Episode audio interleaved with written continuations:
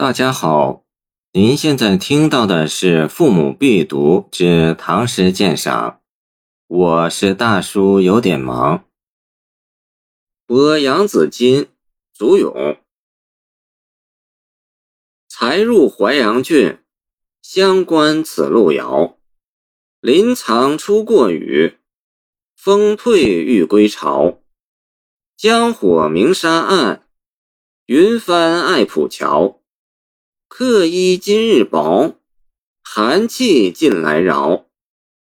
祖咏，公元六百九十九年至七百四十六年，唐洛阳人，今属河南。后迁居汝水以北。玄宗开元进士，与王维、楚光熙友善，有《祖咏集》。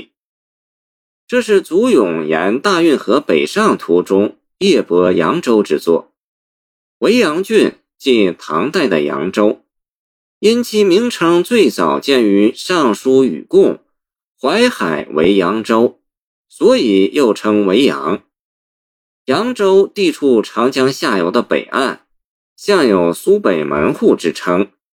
其建成最早可上溯至公元前四百八十六年，至今已有近两千五百年文字可考的悠久历史。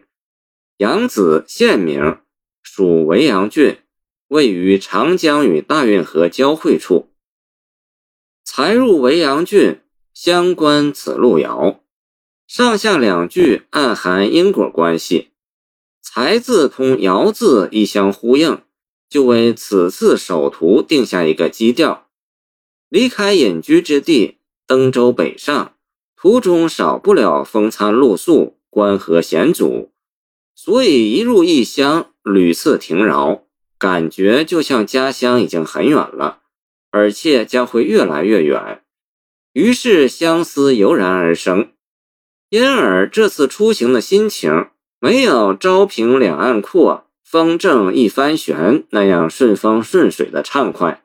见唐代王湾，次北固山下，也没有既从巴峡穿巫峡。便下襄阳向洛阳那样即日回归的急切，见杜甫闻官军收河南河北，而是低回沉郁，罩上了一层游子淡淡的离愁。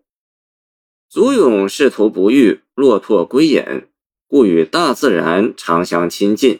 其入景物于诗，多观察入微，描绘精致，富有画面感。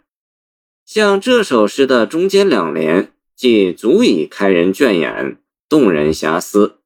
一般写雨后心情，若仅止于大处着眼，或光风霁月，或丽日晴空，或虹彩鲜明，或霞山青翠，人人可见，便无余味。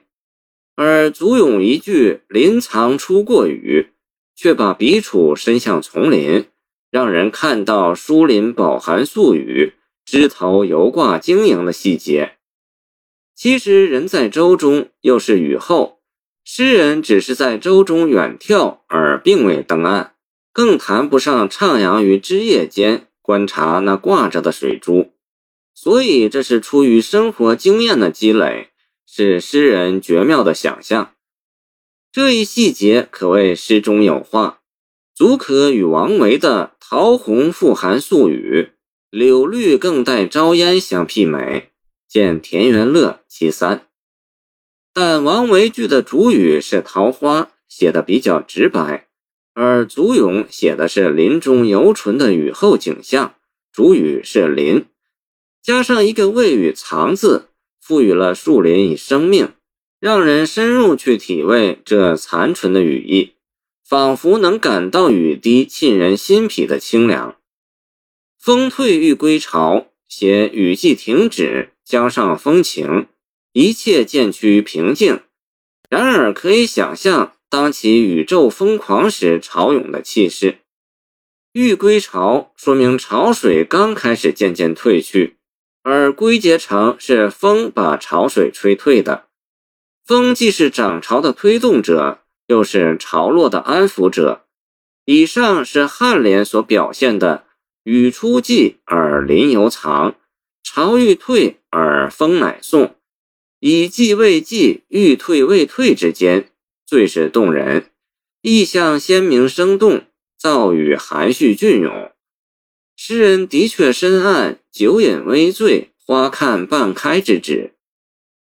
净莲写亭饶的渡口之夜，江火明沙暗，在水天莫辨的深浓黑暗中，却呈现出江上的渔火映照江边沙岸。显出一片亮色的景观。乍一看，比起杜甫也是咏江上夜景的“江月去人只数尺，风灯照夜欲三更。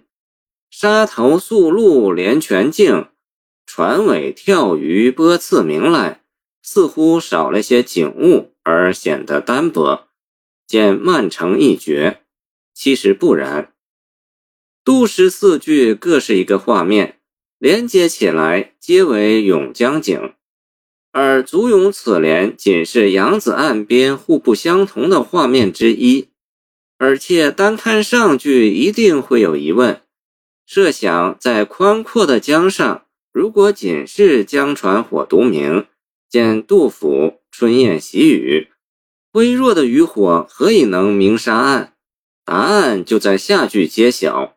原来是云帆爱浦桥，江边桥下同时还拥挤着不少明晨待发的船只，正是帆墙若林，灯火如织，才能照亮大片的沙岸。一个“爱”字，极为准确地描绘出只有像杨子这样的要金才会有的气象。以上两联虽是写景，但由于是游子眼中所见。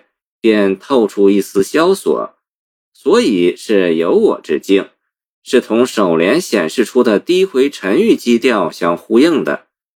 尾联“客衣今日薄，寒气近来饶”，诗人把自己放进作品里，对首联再次回应：“游子羁旅，百无聊赖，客衣单薄，转觉天寒，而且是一天比一天冷。”诗人是一个漂泊无依的隐逸者，自然缺少银两去置办旅途的衣物，只一个“薄”字就写出其生存状态的落拓诗意。这种对寒气的感受是发自心底的冷，既写气候，也隐括事态的炎凉。全诗如此作结，使人动容。谢谢您的收听。欢迎您继续收听我们的后续节目。如果你喜欢我的作品，请关注我吧。